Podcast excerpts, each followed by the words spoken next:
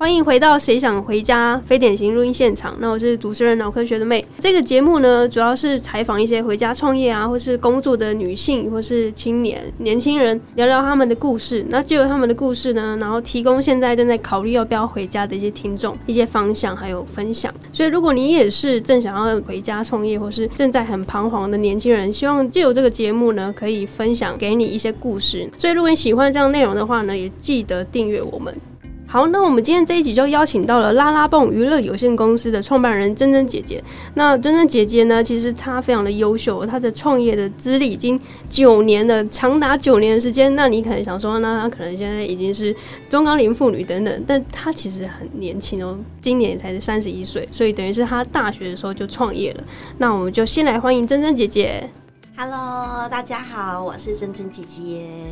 好，那你可以先自我介绍，或是聊聊你的品牌，或是团队。OK，好，嗯，大家好，我是珍珍姐姐，然后，嗯，我是嘉义在地人，然后，呃，创业就是在大学的时候，呃，拿了创业金十五万，然后一直，呃，到现在九年的时间。那以前就是从舞团开始，从一个社团哦开始这样子玩起来，然后后来就是越走越觉得好像它是一个责任。怎么讲？就是团队就是希望我继续能够撑下去，那就继续的走着，然后走了九年。然后在去年的时候呢，因为参加这个呃我们嘉义市社会处的所举办的这个社会企业的创业竞赛，然后就呃就在去年十一月的时候呢，就是成立了拉拉蹦娱乐有限公司。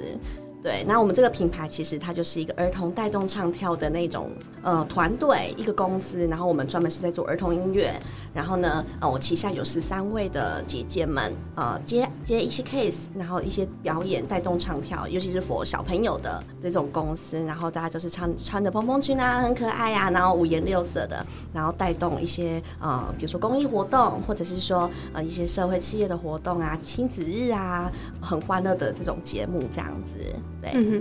我觉得这个名字就是拉拉蹦娱乐有限公司的名字，非常的生动。就是这种名字就可以知道说，哦，这个团队，然后主持人、创办人，他是非常的生动活泼的，然后是主要是带给小朋友欢乐。那就有点像是我们以前说的香蕉哥哥，然后草莓姐姐、蝴蝶姐姐这种，好像在电视上好像很遥远，就整个小朋友隔着电视这样子看。那你们比较擅长的会不会是是像现场啊，然后有这种舞台可以直接跟台下的小朋友互动？嗯，嗯我们其实都还蛮亲民的，就是带动唱跳的时候，哎，小朋友也会跟我们一起在台上啊，然后或者是说，嗯，有奖征答的时候，我们也会跟小朋友互动，或者就是鼓励小朋友多跟我们互动，多表达。比如说，我们都会问小朋友说，哎，你今天开不开心？我们就会把麦克风递给小朋友说，然后他就会说开心，就会觉得说，哎，我们除了带给小朋友一些休闲娱乐之外，我们其实是在呃在背后，其实我们是有给一个小朋友，就是说我们勇敢表达的那一种诉求，我们希希望小朋友能够有这样子的一个自信跟那种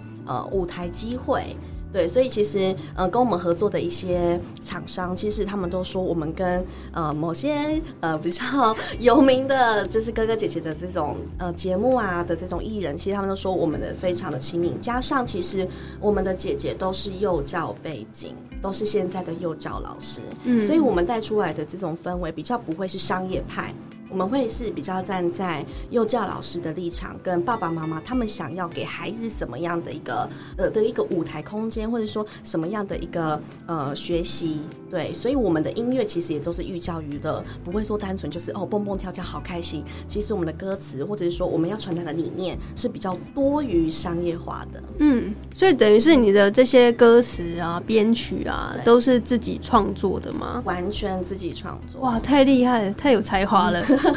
对，就是 哎，这这个很难呢，因为就是想到说，呃，有点像是现在的歌手艺人，他们可能要自己自编这个词曲，嗯，但是同时你还要兼什么行销，然后带团队，然后还要招聘新人，然后等等之类的这些对外宣传，哇，这个都是由你来身负重任，对不对？是，就是呃，从这个如果说，哎，观众边听的时候，其实也可以看一下我们的粉丝专业，就是说我们的这个包含视觉上的设计，或者是说某服装，还有姐姐们的整个全身上下的打理，然后呢，包含歌词、歌曲，还有编曲，哦，跟配唱。全部都是我们自己一手包办，我们就是一条龙。你所看到、你所听见的，全部都是我们品牌自己。我们没有跟呃其他的公司来做个什么的，对合作或什么，我们都是完全自己来，所以我们的品牌才可以，哎，走的这么长久，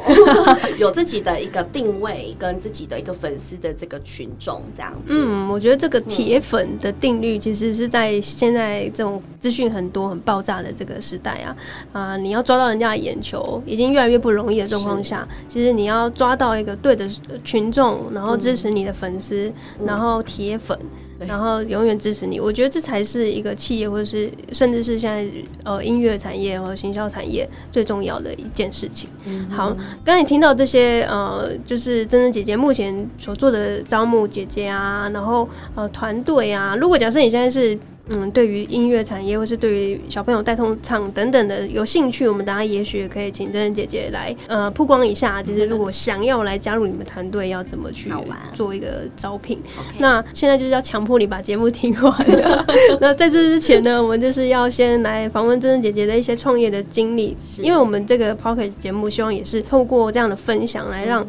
嗯，现在可能二三十世代的人，让他们知道说，其实创业这件事情没有想象中这么困难。我们知道很困难，但是开始也许很快，就是你可能马上你现在就可以说你是一个创业家。但是要怎么走的长久，这就是我觉得我最好奇的，也正在跟真真姐姐学习的一个地方。所以大学毕业就创业啊，这个中间的心路历程，一直走到现在九年，就是身边的家人朋友他们是怎么看的？他们会支持吗？反对吗？还是会有一点？吐槽心路历程可以跟我们分享一下。好，嗯，其实这个是蛮常在分享的，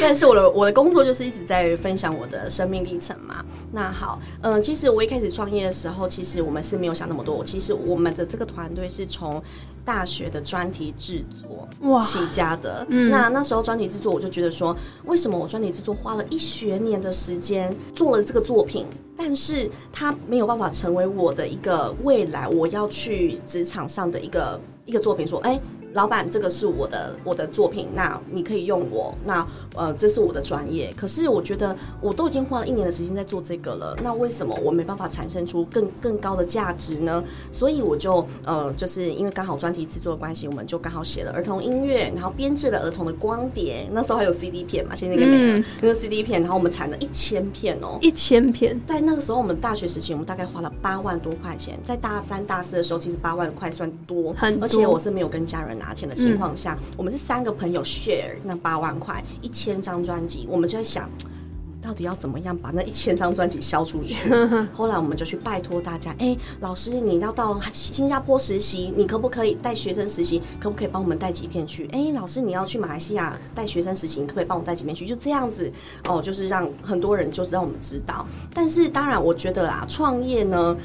父母一定是。比较会反对的，因为父母舍不得你在外面受伤，舍不得你怎么样。但是呢，外面的人一定都是拍手叫好，因为 因为讲直接不关他们的事，对，就讲直接就是，反正不关我的事，我的朋友要做什么我就支持他。但是其实爸爸妈妈担心的是，第一，你的收入稳不稳定？嗯，怕你受伤。对，第二就是说，你做这个以后有展望吗？有未来吗？而且你要想哦，八九年前，对不对？又是比现在又又大家对于这个发想是更觉得虚无缥缈的，是。八九年前，大概那个。手机屏那个那个什么，这种手机智慧型手机才刚出来没多久，FB 也才刚出来没多久，所以那时候我就在想说，哎，好吧，我就跟我爸妈讲说，我我我创了一个这个团，我爸妈说啊，那个社团而已啊，不用太认真。但是呢，我觉得，因为我是一个很在意爸爸妈妈支不支持我的人，我很在意家人的支持，我很重视这一块。因为你在外面做的再怎么好，大家哇把你捧得很好，但你回到家里，爸爸妈妈他不能理解你的时候，其实我觉得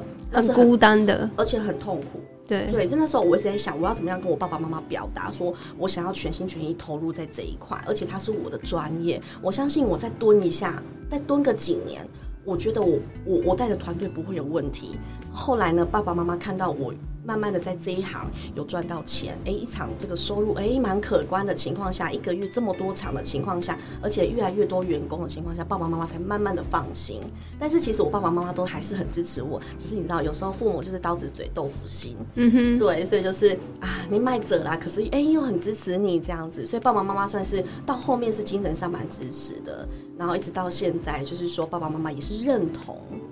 认同我在做这一块这样子。嗯，对，就是真真姐姐讲到一个很重要的点啊，就是可能在外面多成功、多辉煌，家人没有获得支持的呃状况下，可能心里还是会缺一块小小的一个缺憾。好，那刚刚真真姐姐有分享到，就是从大学就毕业就创业嘛，从一个最小的一个专题开始去发迹，那到现在创业九年，你有没有觉得说，我们刚才得到很多，听到很多收获，有没有觉得失去什么？就是有点像是我们呃为了创业，我们可能会少了跟朋友的聚会啊，或者是家人的陪伴啊，甚至有没有可能是另外一半等等之类的，可能有有得必有失嘛？你可以跟我们分享一下，创业好像好像收获很多，然后很充实，然后光鲜亮丽的一面，那可以分享一下，可能失去了哪一些？嗯，其实。呃，因为我之前马上要出一本书，叫做《我与梦想谈恋爱》。其实，呃，这本书里面其实有一段话就写到说，我走的再怎么的快，我走的再怎么的坚强，其实我其实是忽略到了一面，就是我看不到周边的美景。因为我觉得那个对我来讲现在不重要，我就不会特别去看。但是呢，这些美景其实对我来讲，或许它会是人生中的灵感，我创作的灵感，或者是我人生的一个。一个转泪点等等的，那为什么会讲到这个？是因为我觉得，因为刚刚美宁问的很好，就是说失去了什么？其实我觉得我失去到的是跟朋友的相处。因为同样我们三十三十三十一岁，因为八十八十年次嘛，八十年次这些同学大家都还是员工，那他跟我们的想法其实也是慢慢的有落差。当我一直在呃在一直往上提升自己的时候，可是我的同学同才们。可能国中同学、国小同学、高中同学、大学同学，他们都还是只是一个员工的时候，他们起步比较慢，也比较可能比较求安逸啊，或者说每个人的目标本来就不同。那那时候我在走的过程当中，我就发现。其实我跟同学聊的内容是搭不上的，嗯，那时候那时候我就觉得说，我一定会失去到朋友，因为我已经花很少时间在朋友身上，我也不聚会，我也不太跟朋友出去旅游，那是因为现在才开始懂旅游哦，以前我是没有任何休闲娱乐，我到现在也是没有任何休闲娱乐，我的休闲娱乐就是打开电脑。然后赶快看下一首歌要写什么，或者是说有什么灵感，或者是说赶快没有做完的赶快做。所以其实我最最失去最多的，其实就是跟朋友的相处，尤其是呃以前的闺蜜。可是现在呃可能到二十八岁开始，我的公司稳定了，我的人员稳定的时候，我们开始慢慢的找回。嗯，就是说友情，大家就觉得说好像要在乎那一时半刻的说哦，这次聚会你周你不来，然后下次聚会你周你不来，而是长线来看。就是如果这个友情是真的值得去呃投资啊，不要说投资啊，就是投投入的话，他永远都会在。如果他因为你创业或者你这次不来，他就跟你断了这个交情，那可能也刚好可以对 看好没那个缘分，对，没有那个缘分。然后我们就是会更把，因为我们时间是有限，一个人就二十四小时一天，那我们会把所有的事情都。最好是投入在我们最重视的地方。对，那这个的话，我觉得真的很不错的分享，因为大家都一直很鼓吹创业多好多好，然后大家一起来创业，追寻梦想，这好像都很好像正面打高空啊，或唱高调。但是，当然员工思维或是现在在上班的听众。哦，或者是这个大部分的人为什么会选择上班？是因为可能他们发现，哎，除了工作之外，他们还有更在意的一些板块，家庭啊，或者是生活，或者旅游之类的。对，所以其实有得必有失。那这个节目主要也是在分享，就是嗯，如果你想要创业的话，你可能真的会面临到一些比较孤单的时刻。那也许这个节目就会陪伴着你，就是哎，有一群人，他们真的也是为了自己的梦想，然后去燃烧自己的一些啊生命啊，或者是一些可能牺牲掉了一些，可能是睡眠时间，甚至有些人是因此而就是健康有一些状况，等等之类的。所以这个就是大家可以自己评估。接下来我们想要就是呃访问珍珍姐姐是说，哎，像现在如果有蛮多年轻人他想要回家创业，因为像珍珍姐姐是。土生土长的家里人，然后也是留在这边，可能比较少机会呃出去外地工作。本但是如果他现在漂了很久，海漂了、南漂了，然后回来，他决定想要创业，那你会给他什么样的建议？就是说他提前准备什么东西？我们就是具体的去说到呃要准备什么好了。嗯，应该说，如果你北漂或南漂的话，你一定是对那个地方的文化，或者是说那边的可能嗯。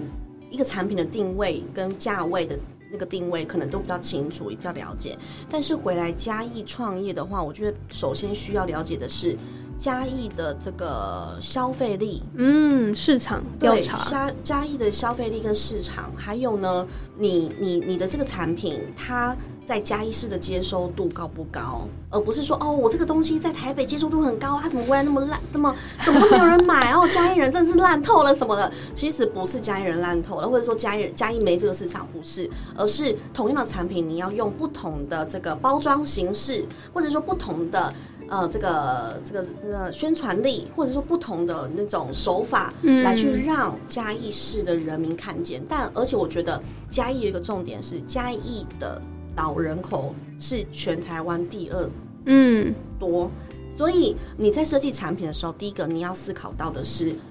老人家会不会接受。或者是说，可是你要跟我讲说，这个产品我没有卖给老人家，但是嘉义就是老人家居多。如果你没有卖给老人家，你要卖给谁？对，同样可能卖一个饼，诶如果老人家喜欢吃，哇，我想你嘉义市的市场应该有了。对，所以我觉得说，呃，如果说要回来嘉义创业的话，最具体的一个建议就是说，一定要首先先了解嘉义的市场，还有嘉义的这个租金哦，嘉义的人事好不好请，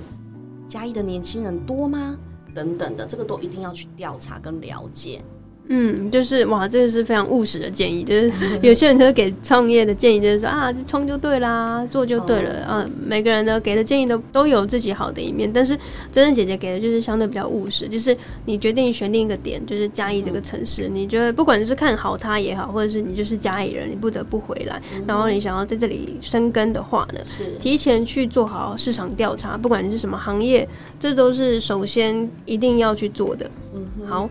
那接下来我想问，就是像呃我刚才提到的说土生土长的嘉义人，你自己对于嘉义这几年的成长或改变有什么看法吗？因为我自己也是算是高中毕业就出去，然后再回来，我自己感受是比较大的。嗯但因为你一直在嘉义这个城市，我不晓得会不会你会觉得说，哎、没有啊，不就是这样吗？就是我想要看看你在嘉义的一个视角，跟我在外面看嘉义这样的视角有什么不太一样？了解，嗯，我虽然是嘉义人，但是其实我常常北中南跑，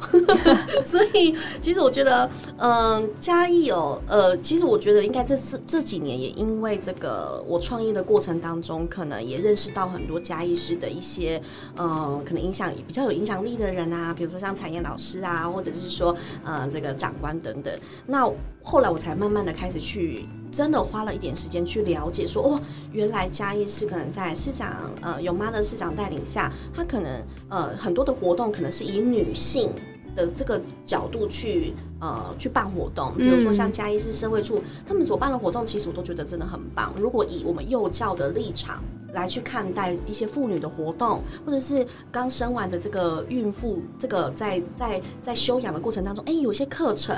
然后还有这个小朋友零到三岁跟妈妈的一种互动课程，跟爸爸互动课程，或者是说嘉义呃，像最近有一些设计展啊，或者是说呃国庆烟火在嘉义啊等等的。我们先不论嘉义是嘉义县，但是我如果说以嘉义来看的话，其实我觉得嘉义的呃嘉义市的活动其实是越办越多，呃越办越精彩，而且我觉得是越来越年轻化，以前真的是没有。嗯，对我自己也感受到，其实嘉义有蛮多呃相关的艺文的活动啊，是或是观光的一些推动，嗯是蛮有感的。那这个东西它是相对真的是比较主观啦，有些人他就是啊，你再讲的多好，他可能还是觉得台北比较好，只是说呃台北的成长可能它的幅度没有办法就是。它就是最顶尖的，再上去就是这成长幅度就是那么一点点。但是嘉义市或者城市，我觉得它成长的幅度还是指日可待的，因为它现在有非常多，就是说呃铁路高架化啊，然后文创园区啊、美术馆这样子的对外的宣传嗯或者观光呃被看见的开始，就是会有更多人会想要回来。对，那虽然我的节目叫《谁想回家》，是其实是我大概十年前的那个心路历程啊，就是我一直很钦佩，就是也不太理解，就是等下也可以来询问一下珍珍姐姐，为什么你对嘉义这么的热爱？因为我自己当初的想法就是啊，我就是有机会，我就是一定要立马离开嘉义。嘉义有什么样的温度让你觉得说我想要为这个土地在这里，甚至是创业？了解，嗯，应该是说，因为我本身也是嘉义人，那再来是因为我出国的机会其实蛮多的。那之前在还没有疫情的时候，其实出国，我再怎么在国外再怎么好玩，我还是会想要回台湾。哇，对，因为我觉得还是台湾比较方便，走我走没几步路就有吃的，走没几步路就有 Seven，或者是说，哎，又有夜市，因为我又特爱逛夜市的，嗯，又有夜市可以逛什么的，所以我还是蛮喜欢台湾。可是如果再聚焦一点嘉义的话，就是说，因为我觉得嘉义。在人上面是特别有温度，不晓得是因为可能本身呃，我我爸爸的关系，因为跟在在家也其实是生根蛮多的人脉。嗯，那当然我我现在的人脉跟我爸的人脉是完全不相干，但是呢，我觉得就是说，因为我的我家从小也是从从商一直到现在，嗯，那我看着我爸爸一直很认真很。很不离不弃在嘉义，那我就觉得说，那我也可以做得到。嘉义虽然年轻人很少，但就是因为年轻人少，所以我们年轻人才有被看见的可能。真的，对。那又加上，我觉得我蛮幸运的是，我认识到非常多嘉义的这些有影响力的呃长辈们，那他们对我是非常的照顾，非常的关爱。那我就觉得说，那我更应该要呃，我能够为嘉义市做些什么。我觉得这个是我可以回馈社会的一个方式之一。嗯，哇，这个太感动。因为如果有 有在收听的，不管是长官也好，或者是可能在嘉义有生根，或者是一样在嘉义创业很久的呃年轻人啊，或者是已经从年轻人创业到现在可能是中世代的，听起来一定会有感触。就是说，哦，有这么一群人是有这样的想法，是想要为嘉义多做一点点这样的贡献。对。那刚刚有提到说，象征姐是不管是年轻世代，就是三十世代，然后呃，还有一个比较特别的身份就是女性，就女性创业通常会被质疑或是比较多呃挑战的地方，就是在于年纪啊，或者是能力上面的一些质疑。那你觉得你一路走来就是九年的时间，你觉得真的如大家所说的吗？女性创业真的是相对比较弱势吗？还是其实你也觉得是其实有相对比较困难的地方？嗯哼。呃，这个前几天在演讲的时候有讲到一句话，这是我自己这个经历过来这九年过程，我在开发业务的时候，常常，呃，有心里有一个感触，就是我们常常因为年纪被看不起，但是我有一天我会凭我的实力来告诉你。对，就是你不要来求，你到时候你就不要来求我。那我会有这句话，是因为呃，我二十二十五岁的时候在外面呃跟人家开发业务嘛，我就跟人家说，哎，你们这个呃可以跟我们合作啊，我们是儿童唱跳啊，未来你们企业如果要开一些活动的时候，办一些活动的时候可以找我们。但那时候那个老板就说，你二十五岁。这这这怎么可能？你这样有办法带得出来吗？他不相信我，因为那时候我也还没有设立公司还好，所以他就觉得说你这个是来乱的吗？或者说你这是在玩社团，对，会产生那个个质疑。因为因为我们我们年轻的一辈其实都会被被老人家或者被长官被长辈说啊，你们年轻人就烂草莓。这个我能理解，因为我们现在回去再看高中生，我们觉得 烂草莓。但是但是我觉得呃，我我很感谢当初有这样子的一个被。被歧视，而且我说真的，你说都是女性创业会被歧视吗？我倒没有见过，因为我不把我当我不把自己当女生看待。我觉得你心是怎么样，别人就会怎么看你。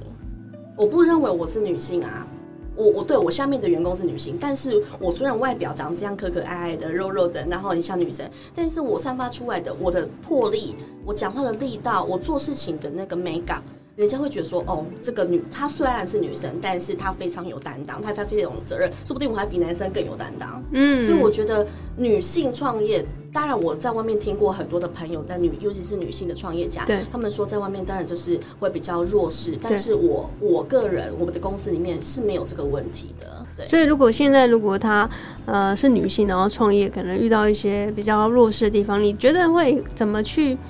建议这些女性，就是说在心智强壮，感觉听起来是在心智肌肉，觉得说啊，我好像被别人看不起，那我就是越挫越勇。那有些人他就是刚出来，呃，一样回到九年前，就是刚出来那个小毛头。那他现在遇到一个挫折，他就是很伤、很受伤，他想要缩回去那个舒适圈里面。那你会怎么给他建议说，在这个 mindset，就是这个心智训练的过程中，是比较越来越健康的？嗯，当然，我觉得这个心灵上的这个心态是比你做什么事情来的重要。如果你心态就是会有点害羞，或有点害怕，或者是受伤了。嗯，其实你不管你做什么产品再怎么好，你的、你的、你的品牌的理念再怎么好都没有用。但是我觉得说，呃，如果说以刚创业，如果说年轻人刚创业在嘉义，又是女性的话，其实我会建议就是说，第一，呃，多走多走出去，去听听其他女性创业家的故事。嗯，因为你你自己觉得你可怜的时候，其实别人也可怜过了。嗯，对，不是只有你。对，当然创业都是孤单的，没有人创业是哦，表面看起来很多人，像我团队十三个。但是其实有时候我自己在做任何决策的时候，我也是觉得我是孤单的哦。我没有因为我的团队十三个人，所以我觉得我非常的哦，很很很烦。那个压力更大了，因为你一个决策可能是三个人，要么就一起对一起翻，要么就是一起好这样子。是，所以我觉得说，当你现在是受伤的情况下，你不妨先停下你现在手上的这个脚步，你先出去外面看看。听演讲也好看书阅读也好，你去听听看别人的故事，其实大家都是这样走过来的。那如果说你你你现在就这样子自怨自艾的这样子，然后或者是说起来了，那其实我倒觉得也是要重新去思考自己真的适合创业吗？嗯，因为创业它是需要遇到任何挫折，它都越挫越勇，或者是说不放弃。别人就算看不起你，你就是要做得出让人家以后看得起你。对，所以我觉得，呃，当如果你现在受伤的话，不妨先停下来，先听听自己的声音。对，或者是可以来找我聊聊。哇，这个很棒哎！就是除了是就是呃唱跳娱乐这方面的服务，还有一些智商的服务。当然，对，只要是女性创业、青年创业，其实我都很 OK 的。嗯，那刚才有提到说，就是其实你有创业的点子，其实还不够，一定还要有人愿意买单，然后甚至有人是可以直接用金钱去。呃，启动你这个创业的梦想。那刚刚有提到说，可能有一刚开始的十五万的这个大学的这个比赛创业金，创业金。那到后来有加油设计城市新活力这个比赛来去呃，再注入第二笔的这样子的创业资金之后，还有一些辅导的一些业师注入。你觉得这样子的大概为期半年的时间，对你来说，还有你的团队、你的公司有什么样的实质上的帮助？嗯，其实我觉得对我们的这个公司来讲，最大的帮助其实就是在这个去年十一月的时候，这个成果发表结束后，呃，因为我们获得了十万块，那我想要回馈给这个主办单位，所以我们就做了一首歌，叫做《世界上最快乐的事》。那为什么会有这首歌名？其实就是因为，呃，那时候在文创园区，我刚好看到了，在逛街的时候刚好看到了一句话，就是世界上最快乐的事，莫过于为理想而奋斗。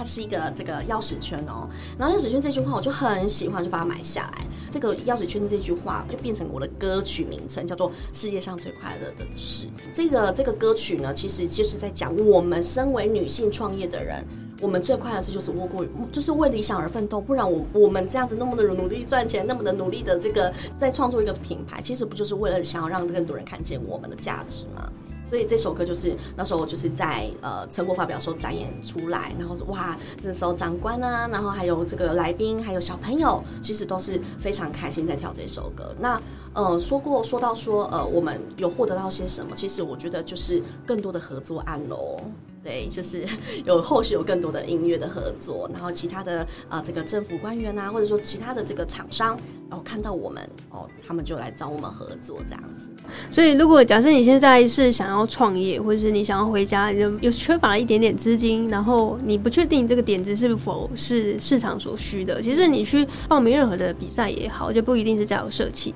它除了就是可以实现你的梦想之外，它也可能可以协助到你说哦，假设你今天呃。真的很顺利的通过了竞赛，它就是有一连串的辅导。但是如果你没有获得这个这一次的入选团队，也不用气馁，因为你也可以知道说，好，那你现在可以怎么进步，然后你可能呃需要哪里再去询问先生老师，我这次的。准备有哪边下一次可以更好，所以这个比赛啊，不管是什么样的呃创业比赛，都会是你的创业的起点的开始。是。那除了是资金上面最实质的帮助之外，还有辅导的夜识。那刚刚珍珍姐姐也有提到说，呃，在去年的时候，在叫设计城市新活力的这个竞赛得到了实质上的帮助。所以，如果假设你现在也缺乏一笔资金的话，不妨可以考虑呃锁定一下，这是近几年的一个，因为不确定大家收听的时候。是什么时候？就是去搜寻一下这个加油社企城市新活力的竞赛是什么时候可以开放报名？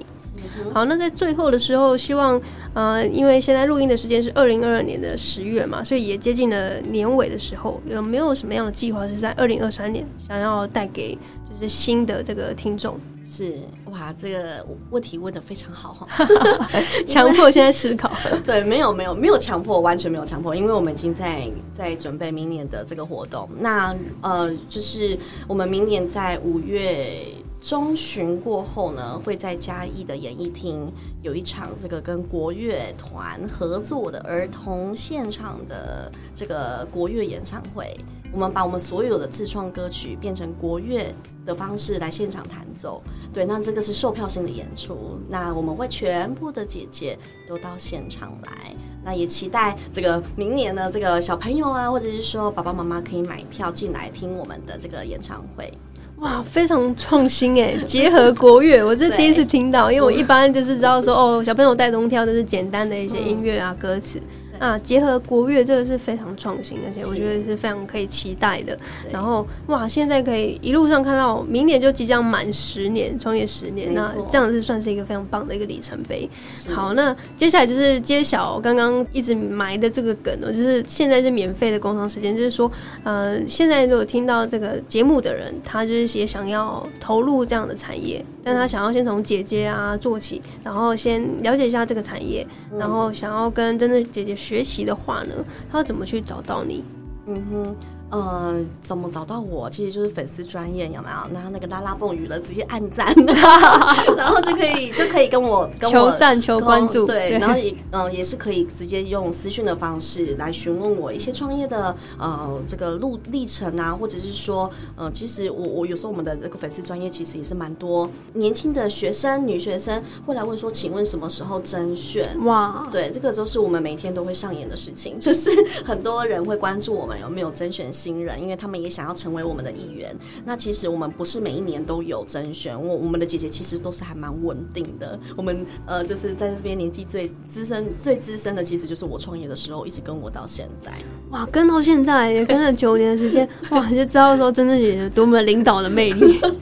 对，然后最呃最之前的也有有四年了。哇，那真的很棒哎。所以没有人离开的情况之下，我们也很难再有新的成员进来，除非是我的公司的。case 接到没有办法，就是已经负荷不来了，所以可能就需要在新人这样子。嗯，对，哇，这样子真的是现在听到这个节目就是有福了，赶快去脸书打开，有没有拉拉蹦？就是拉拉队的那个拉拉，然后蹦就是 OK 蹦的蹦，然后搜寻按赞先按起来，然后呢再去私讯真真姐姐说，哎，你好想要去担任这样的姐姐，然后去跟小朋友互动啊，然后去做这样的一个。工作的发展，好，那就非常感谢珍珍姐姐为我们分享的今天精彩的一些故事，然后希望可以给一些年轻人创业的一个勇气，不用跟梁静茹找 啊，直接跟珍珍姐姐找就有这样的勇气。然后有任何问题也可以到他们粉丝专业询问。好，感谢你的收听，我们就下集见喽，拜拜，拜拜。嘿，感谢你的收听。现在我们推出好想订阅付费服务喽！疫情之后啊，各行各业皆面临着数位转型。那到底什么是数位转型呢？因此，我们希望能够集结女性创业、还有网络行销、边旅行边工作等三大议题，汇整每月最精华的内容和干货，给我们的女性创业家们，在工作跟生活忙碌之余，能够掌握第一手的数位时代资讯。每个月只要二九九。一天不到十块钱，就可以为自己的事业加装一对美丽的翅膀，心动了吗？现在直接到 Pocket 节目的说明栏里面找到订阅链接，那我们就在订阅里面见喽。